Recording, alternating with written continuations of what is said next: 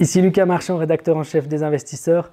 J'enregistre cette vidéo courte et rapide pour vous parler de ce qui se passe sur les marchés actuellement. Je l'ai faite euh, un peu à l'improviste parce que hier était une journée complètement folle. On a vu la plus grande chute de prix du CAC 40 de toute son histoire. On a assisté vraiment à un événement unique qui s'est déroulé sous nos yeux, quelque chose dont on se souviendra pendant des dizaines d'années et dont on parlera dans les livres d'histoire financière c'est vraiment quelque chose de très important qui est en train de se passer. Donc j'ai jugé qu'il était important de vraiment vous faire, euh, vous donner mon point de vue là-dessus et que vous puissiez avoir des, vidéos un petit peu plus régulières pour comprendre ce qui se passe et comprendre euh, comment on peut aborder ça. Donc hier, journée historique, malgré les interventions des banques centrales, on a vu le CAC 40 et toutes les bourses du monde littéralement s'effondrer. C'est ce qu'on appelle sur les marchés une capitulation.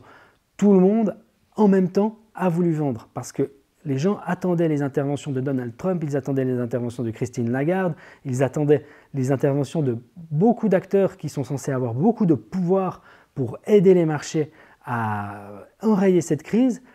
Et en fait, ils ont été déçus, en tout cas sur le moment. Ce qui fait que les marchés qui étaient déjà très très baissiers se sont littéralement effondrés. C'est ce qu'on appelle la capitulation. Aujourd'hui, vendredi, on a des marchés qui sont en train de rebondir très fort parce que techniquement, il y a vraiment eu un besoin de souffler et il y a des investisseurs qui viennent se replacer. Il y a un deuxième phénomène qui est en train de jouer pour ce rebond, c'est celui de l'arrivée réellement de la grosse bertha financière. On a euh, les Américains qui sont en train de signaler petit à petit qui sont presque prêts à aligner de la liquidité, donc à distribuer des dollars sans limite pour éviter les faillites. L'enjeu, le but, c'est que la période d'économie morte qu'on va vivre dans les prochains jours, dans les deux, trois prochaines semaines, où le coronavirus va nous forcer à nous arrêter peut-être de travailler, et beaucoup d'entreprises vont souffrir, l'idée c'est que les gouvernements vont intervenir pour aller mettre de l'argent là où il y en a besoin pour pas que les entreprises fassent faillite et pour qu'elles puissent reprendre le cours normal de leur activité dans quelques semaines après la crise du coronavirus. Donc les Américains sont en train de le signaler sans avoir encore tout à fait décrit leur plan. Les Allemands, aujourd'hui même, ont indiqué qu'ils allaient mettre sur le marché 500 milliards d'euros pour sauver les entreprises qui en auront besoin. C'est quelque chose qui n'a jamais été vu, c'est littéralement historique et c'est un signal assez fort pour les marchés. Ça ne veut pas dire qu'on est en train d'être sauvé, ça veut simplement dire que les États du monde, les gouvernements aujourd'hui sont prêts à mettre tous les moyens pour sauver cette économie qui est menacée par un virus. C'est quelque chose donc qu'on va suivre de très près. On peut se dire que ce qu'est en train de faire l'Allemagne va être suivi par les autres pays et surtout qu'on va se retrouver dans un scénario qui ressemble un petit peu à ce qui s'est passé en 2008 où finalement il a fallu que les États viennent au secours des banques à l'époque, donc, c'était les banques. Aujourd'hui, c'est plutôt l'économie en général. On va voir donc des, gens de pouvoir distribuer littéralement de l'argent. En réalité, ce seront des prêts dans la plupart des cas pour tenir à flot l'économie. Et donc ça, c'est quelque chose qui doit être suivi de près. Il va y avoir un moment, je pense, à partir duquel les investisseurs vont être rassurés, et ça devrait peut-être arriver à peu près en même temps qu'on réalise exactement l'impact du virus. On verra que finalement, ce virus et la quarantaine qui va probablement avec ne dure que quelques semaines et qu'après l'économie reprend ses droits. Les entreprises se remettent à ouvrir.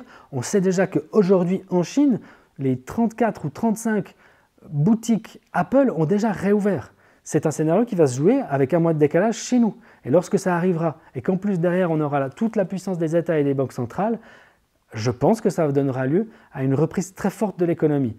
Rien n'est sûr, on peut encore chuter du double de ce qu'on a fait. C'est tout à fait possible et il faut garder ça dans les cartes. Cependant, on arrive sur des niveaux quand même qui sont très bas.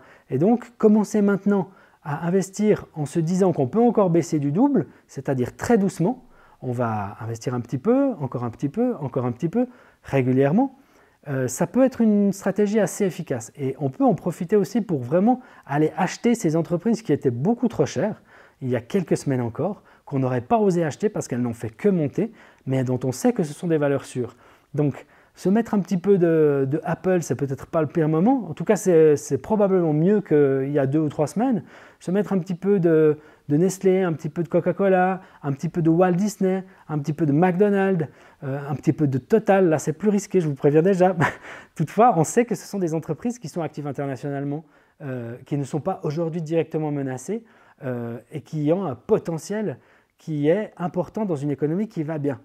On en est là. On continue à suivre l'actualité. Moi, je ne manquerai pas dès lundi de revenir vers vous avec un prochain numéro de Mental d'investisseur. Euh, ce week-end, on se repose, on se remet un peu de nos émotions et euh, surtout, on se retrouve lundi pour le nouvel épisode. J'espère que cette vidéo vous a plu. Si vous l'avez appréciée, laissez-moi un pouce en haut. N'hésitez pas à vous abonner à la chaîne. En fait, j'en ai besoin. Cliquez sur le bouton s'abonner et si vous voulez en savoir plus sur les marchés financiers, si vous voulez recevoir mes meilleurs conseils pour investir en bourse, inscrivez-vous à ma newsletter. C'est très simple, il suffit de cliquer ci-dessous. Et j'espère qu'on se reparle très bientôt pour une nouvelle vidéo.